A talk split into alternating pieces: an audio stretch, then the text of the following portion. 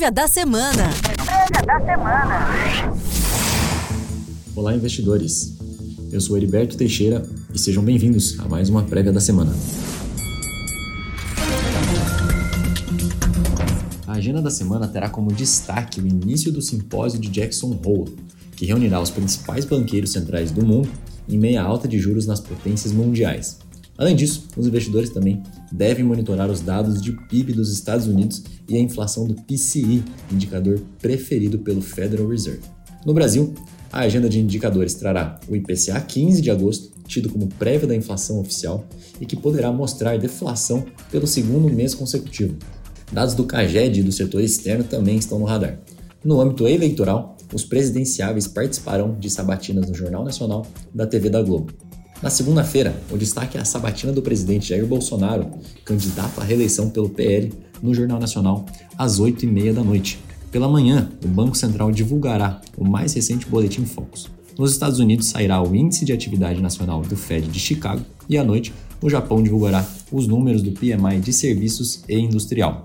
Na terça-feira, serão divulgados uma bateria de dados de PMI de serviços e indústria da Alemanha, Reino Unido, Zona do Euro e Estados Unidos.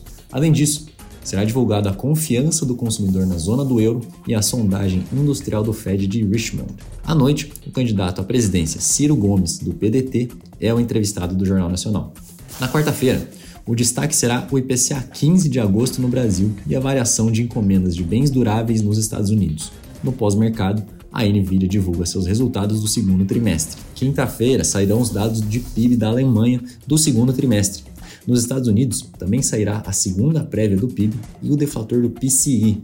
Também se inicia o simpósio de Jackson Hole nos Estados Unidos. Por aqui, destaque para o relatório CAGED de julho e o relatório mensal da dívida pública.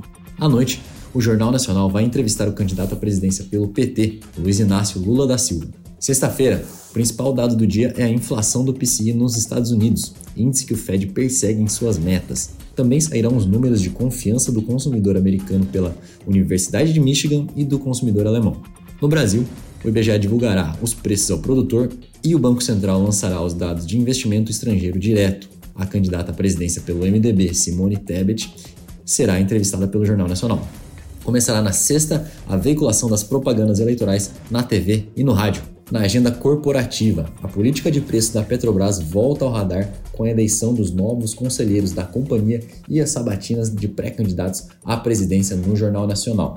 Na segunda-feira, a Oi realiza leilão para a venda de sua infraestrutura de torres, podendo levantar a partir de 1,7 bilhão de reais. Na quarta, temos evento importante para a Vibra Energia, com audiência pública sobre a privatização da estatal Capixaba ES Gás. A Vibra, antiga BR distribuidora, deve vender toda a sua participação na ES Gás após a privatização. Prévia da semana.